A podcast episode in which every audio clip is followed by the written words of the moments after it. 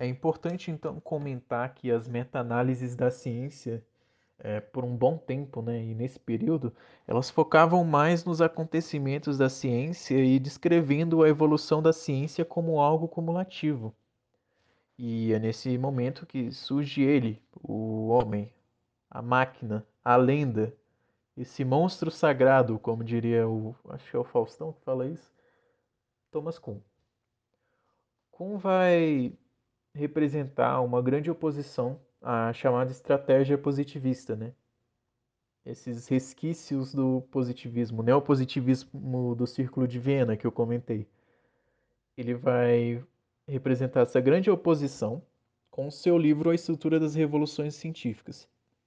O que o convém fundar, na verdade, é essa compreensão de que na prática científica não há como se dissuadir a, a interação com a sociedade. A prática científica, ela é social.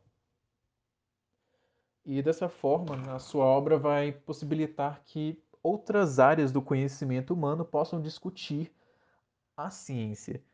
Por muito tempo, é, discutir ciência, fazer essas meta-análises da ciência, eram algo bem exclusivo da filosofia mas com Thomas Kuhn é, nós temos essa propulsão de outras áreas. Você tem essa abertura para a sociologia, para a antropologia, para a historiografia, né, para a história.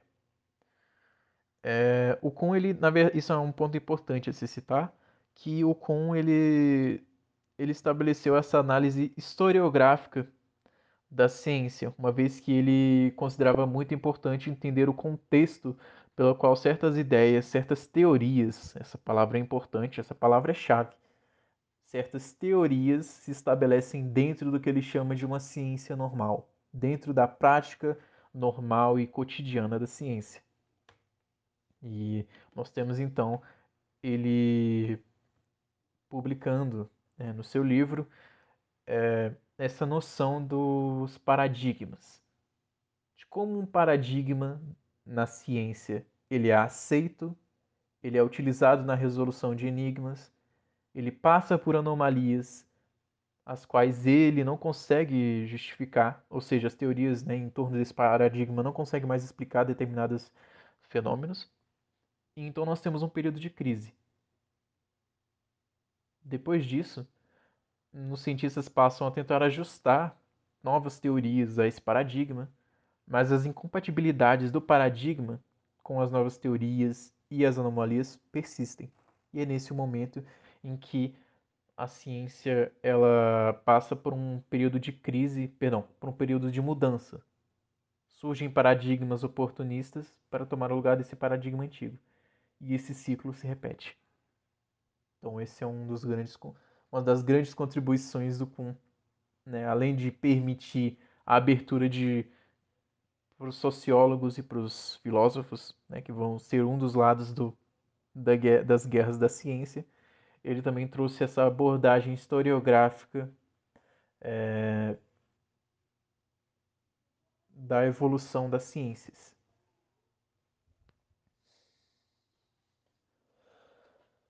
E é com essa perda de hegemonia, perdão, perda de hegemonia da filosofia como uma meta-ciência, como uma análise met... externa da ciência, é... que a sociologia e a história ganham espaço e nós vamos ter os que são os autores que vão questionar muitos dos conceitos basais da ciência daquele período.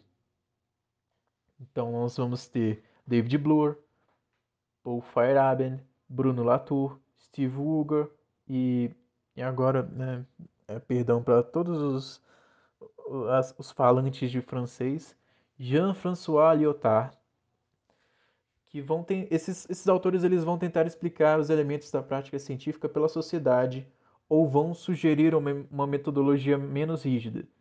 No caso do Lyotard, por exemplo, ele vai descrever a a ciência, né, pela, por uma perspectiva pós-moderna. Tanto que o seu livro, né, o livro base que eu utilizei para essa, essa, essa monografia foi o livro A Condição Pós-Moderna do Jean-François Lyotard. Muito interessante a leitura. Algumas ideias interessantes desses autores, só para a gente ter uma noção do que, que cada um deles fala. O Feyerabend, ele vai criticar a tentativa de impor aos cientistas padrões rígidos de comportamento, como é, a obrigatoriedade de determinados métodos. Ele entendia que essa padronização rígida ela seria uma limitação para a produção científica. Ele achava que a exclusividade né, para manipulação do conhecimento científico, né, exclusividade para um único método, um único método era um problema. O David Bloor, por é, por outro lado, vai expandir o campo da sociologia e ele vai redefinir cada disciplina. Ele vai atribuir justificativas sociais aos erros e acertos das teorias científicas. Por último, nós temos o Latour, que nos seus trabalhos ele vai focar numa abordagem mais etnográfica. Então, da mesma forma como antrop uh, antropólogos se Agora eu tô numa dúvida muito grande, porque eu falei antropólogos agora, eu tô, não sei porque eu tô achando que alguns minutos atrás, quando eu falei da antropologia, eu falei antropofagia. E antropofagia é o termo que se usa para consumir carne humana. Se eu falei antropofagia, todo, todo, toda a minha produção agora de áudio foi pro, foi pro saco. é, mas só um parêntese, perdão. É, a abordagem etnográfica do Latour é porque ele, assim como um antropólogo, eles, ele fazia, os antropólogos, né, pelo menos europeus, faziam esses períodos de vivência com comunidades é, amazônicas no interior, no interior da, das florestas amazônicas, né, na, na África, para entender como é que era a vivência desses povos. É, o Latour ele faz a mesma coisa, ele, ele começa a conviver com cientistas no laboratório para entender como é que eles fa fazem ciência. E ele faz isso e publica um livro chamado Vida de Laboratório: A Construção dos Fatos Científicos.